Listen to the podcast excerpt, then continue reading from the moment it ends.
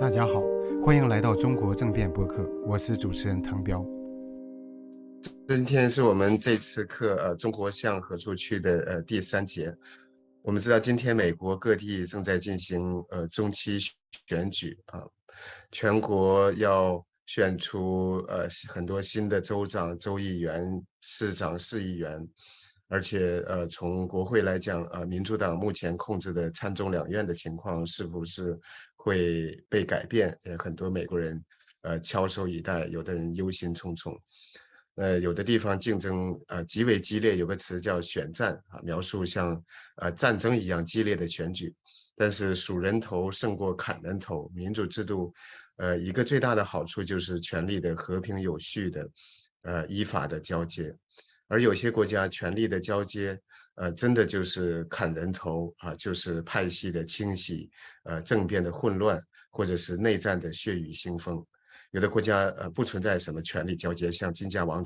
朝，呃，金日成死了，金正日继位，金正日死了，又把权力交给儿子金正恩。那么中国共产党它既不搞民民主选举啊，也不搞啊世袭制，呃，它的交班方式更加呃。复杂多变，很多是外人无法了解的黑箱操作。比如说，谁决定了二零一二年习近平呃当总书记？比如胡锦涛为什么被习近平在众目睽睽之下被架出会场？呃，目前的这个七常委是怎么产生的？这些东西都极少有人知道。那五年之后，习近平会不会继续掌权？我们也不不知道。呃，有个笑话说，台湾人他们。呃，夸奖自己的这个选举效率高，说我们投票之后几个小时就知道选举结果了。那中国人说，啊，这算什么？我们在选举之前几个月就知道结果。嗯，我们今天呃非常高兴，呃非常荣幸，请到一位这个嗯一位讲者，呃陈奎德先生。陈奎德博士，他是呃一九八五年获得呃复旦大学哲学博士，呃现在是纵览中国主编，普林斯顿中国学社执行主席。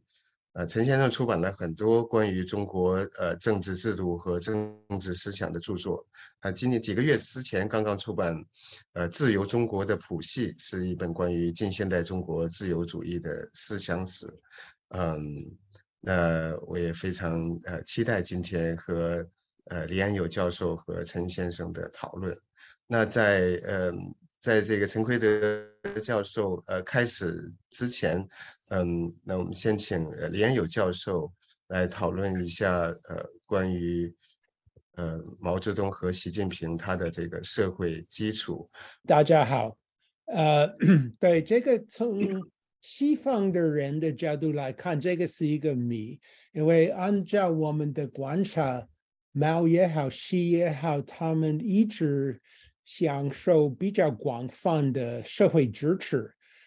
呃，我们呃西方的政治学的理论认为，大家呃一般的现代化的社会里面的公民，他们想要有一定的自自觉权、一定的政治自由，他们呢比较想要享受民主制度的一些一些权利，但毛也好，西也好，呃，他们呢，呃，不让呃一般的呃群众、一般的公民享受，呃，公民应应该享受的权利。另外，从我们的文化的呃价值观来讲的话，作为一个一个人的话，我们要要自由，要要发展自己的发展自己的欲望、自己的能力等等。所以，为什么我们？中国人好像能够支持一个那么集中权力的一个领导人。另外的话，毛，特别是毛，他伤害一般公民的利益。呃，你们大概都知道，五十年代的话有这个大跃进以后的这这那个饥荒。嗯，按照呃外面的。呃，外面的统计的话，可能在大约今后的饥荒，死亡人超过呃超过这个三千或者四千万人，这个呃这个悲剧是非常非常之大，而且后来六十年代、六十年代、七十年代初，毛也呃做了那个文化大革命，在文化大革命的时候受伤害的呃可能超过一亿人，呃这个是按照当时的胡耀邦说的，不是说一亿人死了，但是一亿人受各种各样的呃伤害，那么。西的话也也这个没有死 没有呃没没有猫的那个规模的悲悲悲剧，但是西也呃控制了那么多人的生活，像那个呃那那个新冠零的那个政策是伤害人的自由，嗯，但我们西方不不不太了解。这这这两个独裁者的广泛的社会这个支持，一个可能我自己也不能完全回回答这个问题，这这个谜，但是我有一些想法。一个想法是毛的时代的话，中国人的百分之九十大概是农民。农民这个政治思想不是非常现代化，所以用一个非常传统的办法，就是用一个个人的一个一个 崇拜，就是毛的崇拜、个人崇拜来说明为什么我们的政权是 legitimate，是是合法性、是正当性，所以把毛象征化。呃，这样的话给因因为这个决策，所以毛。集中很多的个人的权利，他后来用这个个人的权利来控制媒体、控制呃部队、控制这个军方、军军军军军队，所以他把这个关键的权力工具呃控制在他的手里，可以用他这种权力来控制他周边的别的政治家，像刘少奇、彭德怀、林彪。邓小平等，他们都不敢挑战他，不敢不敢呢，呃呃，共同来反对他，因为他有太多的太太多的这个，包包括中央的保卫团是他直接控制。这样的话，刘少奇、邓小平、周恩来的呃这秘书和这个保卫队。都是，呃，都是呃，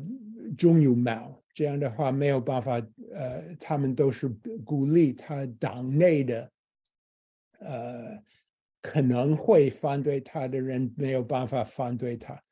西的话，西的政权的话，为什么群呃广泛群众支持西？呃，一个理由是，呃。呃，经济发展，所以大多数的中国人在西的时代，他们的生活也呃一一年比一年好一些，嗯呃这样的话，他们而且他们呢，主要是不管政治，他们主要是管自己的生活，所以呃如果经济好的话，他们还会支呃还还会支持政权。党内的话，当然应该有人反对西，但是西像毛一样控制军队、控制安全系统、控制媒体，所以很难，呃，很难，呃呃，比方说做一个政变，像苏联当时，呃呃，赫鲁晓夫被被被呃被被打倒的时候是高层。呃，苏联的共产党高层的人呢，呃，合作打倒他。在中国共产党里面，我自己认为这个可能性不存在。但是我刚才说控制安全系统这个问题还是一个问题，因为最我们都记得，呃，孟孟宏伟、孙立军、傅政华等安这个安全系统里面的人被。被呃呃被呃怎么说腐败化？就是说，因为呃被呃被说是腐败而而而呃呃达到。呃，提出一个问题，就是说，像周永康的人在安全系统还存在吗？我我很难说，但是从外面看的话，西是控制。那如果毛和西的地位是那么稳定的话，他们为什么好像非常怕国外国内的敌对势力？后来搞文化大革命也是因为他派党内高层有人反对他，不中意他。西的话也表现他感觉围困，呃，国外国内围困，所以他那么那么严的控制一切，控制呃，控制这个宣传，控制媒体，控制。经济控制企业家控制一切，为什么？他们为什么那么怕？他们为什么那么认为他们自己的权利是那么脆弱的？呃，好像是一个这么一个心理，就是认为如果你让一个人站起来反公开的反对你，而你不镇压那个人的话，这个反对情绪会。会会会扩展，马上呃，猫有一个说法，星火燎原。他们好像猫也好，西也好，认为反对他的一个情绪是一个可能会生火燎原的一个现象。如果是这样的话，他们的权利是不是很有广有浅？我有这个印象，就是这种独裁者的权利。有广有浅，呃，所以他们真的面临这种呃潜在的危机，就是说，他们如果一秒放松控制的话，这个政权可能会面临一个一个很大的危机。所以，中国从西方的角度来看，中国这个政治制度的权力、权权权力的基础是很很很很很难很难分析，是一个谜。啊，OK，我就说说到到这儿。呃，想请呃奎德和这个滕彪他们呢，对于这个中国的权力的交接的。呃，这这个问题可能会会会会让我做一个西方的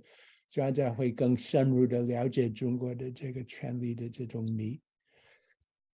嗯，好，谢谢。那嗯，我有两点，刚才呃，就刚才连友教授所说的一点，就是中国共产党它严格的控制媒体、控制信息，而且进行非常呃强有力的。嗯，有效的洗脑宣传，那整个的这个教育体系、新闻等等，呃，都是呃每天每日进行这个洗脑。那很多民众呢，他们就就真的这个相信了毛泽东是伟大领袖，相信啊共产党宣传的呃所有这一。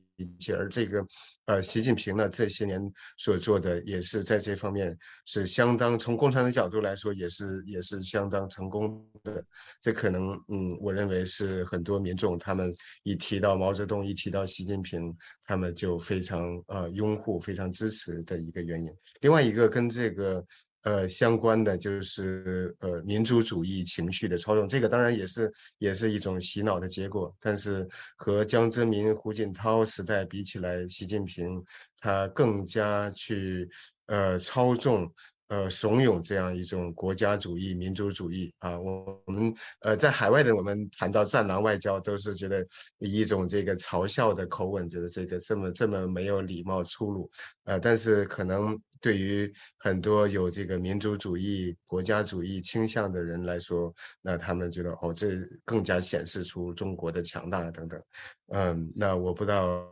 呃。陈奎德博士对刚才这些这些问题有没有什么看法？啊，呃，谢谢安迪，谢谢滕彪。刚才安迪和滕彪都谈到了，就是习近毛泽东和习近平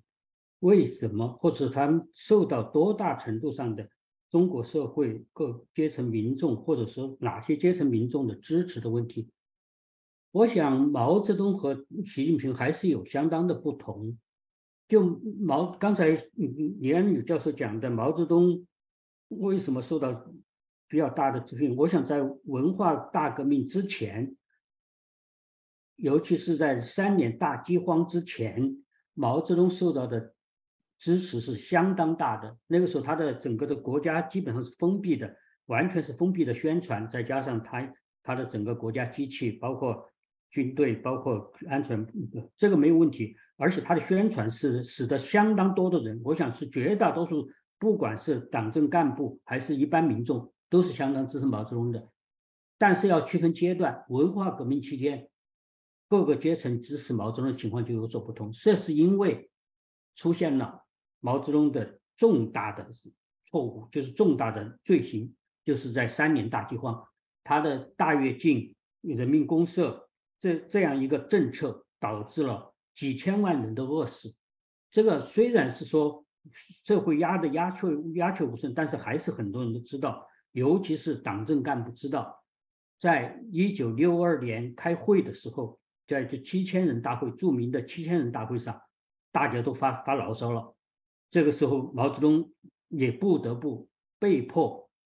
让出了部分权力给。第一线的刘少奇、周恩来、邓小平他们去处理，他自己是实际上丧失了管理国家的实际上的执政的管理权。但是呢，他们中间有个默契，就是说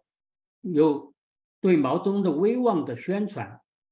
这这方面在社会上不能停止，或者说呃不能嗯不能把这个东西因为毛泽东犯了错误而在公开场合、公众社会。给他公布出来，所以毛泽东继续在社会上得到广泛的支持，但是在党内已经有相当多的人对他有意见了，有质疑了。所以说，这是两个阶段：文革前和文革后，或者说大饥荒之前和大饥荒之后，这中间的这个支持的群体是不同的。在文革的初期，毛泽东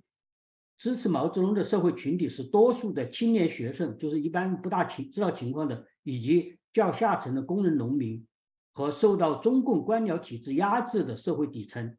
他们一方面长期受到党的宣传机器的思想灌输，党机器对毛打天下的宣传使毛成为半人半神，即使在文文文革开始之前还是半神半神，所以反对他的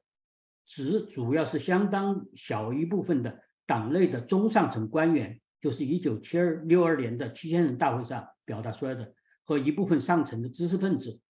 在文革之前，特别是大跃进，因为导致了大饥荒，所以支持毛的群人群在党内已经大大的减少。为什么我毛要发动毛文革这种大家说的巨大的混乱，而且是对这个体制的造反？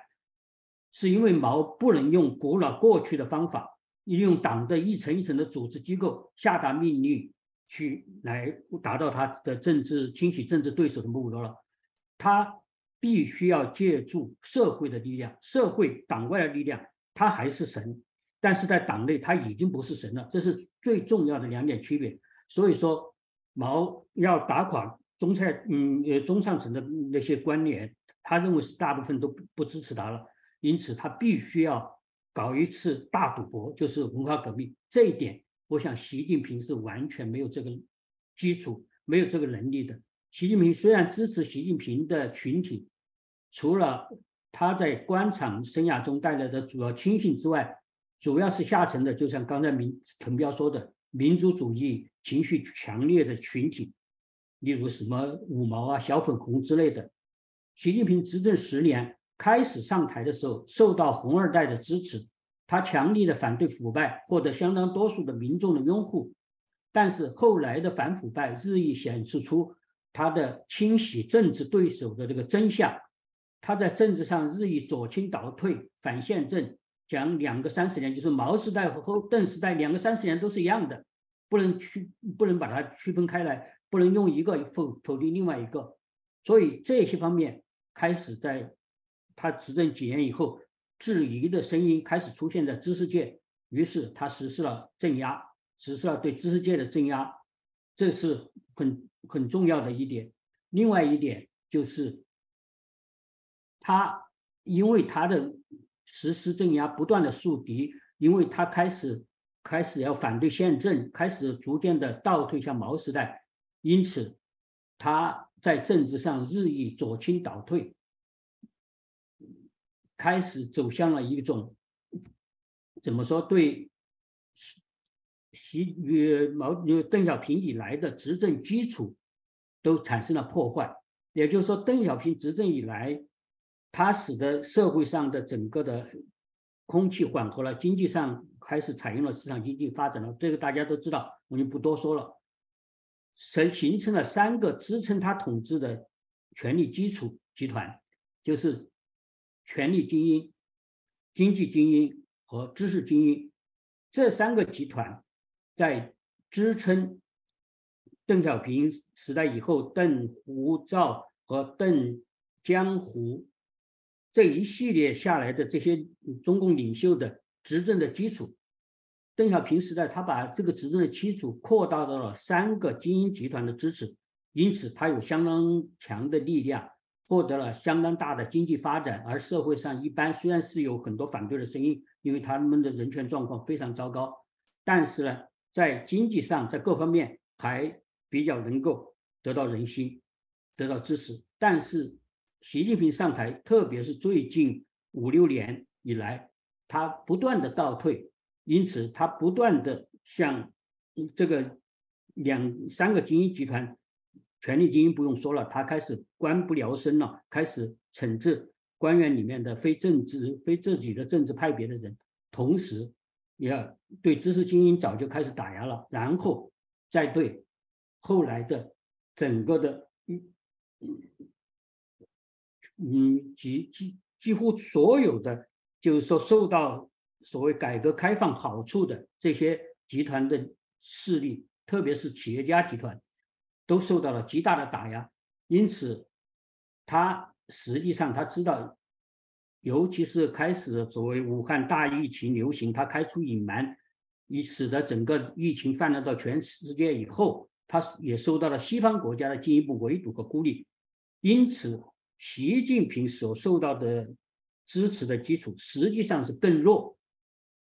他只是在一部分不明真相的呃小粉红群中间，还有相当部分的他支鼓吹的民族主义情绪、中国那个崛起等等，这些还能够受到一些支持。但是在相当大的三个精英集团，他都开始受到了威胁。所以说，他根本不敢像毛泽东这样，他没有毛泽东在中国社会获得那种半人半神的那种个人崇拜的地位，因此他不可能像毛泽东发动文革一样去动员群众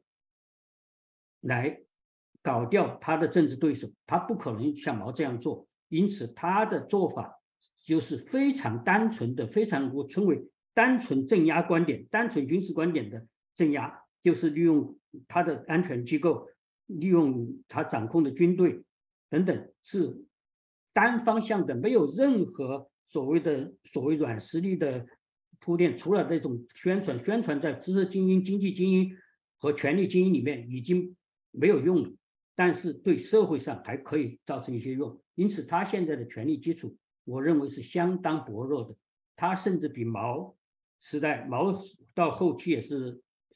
因为文革搞到下去，最后搞不下去以后，经济开始产生崩溃式的结局，所以说他也相当不得人心。但是，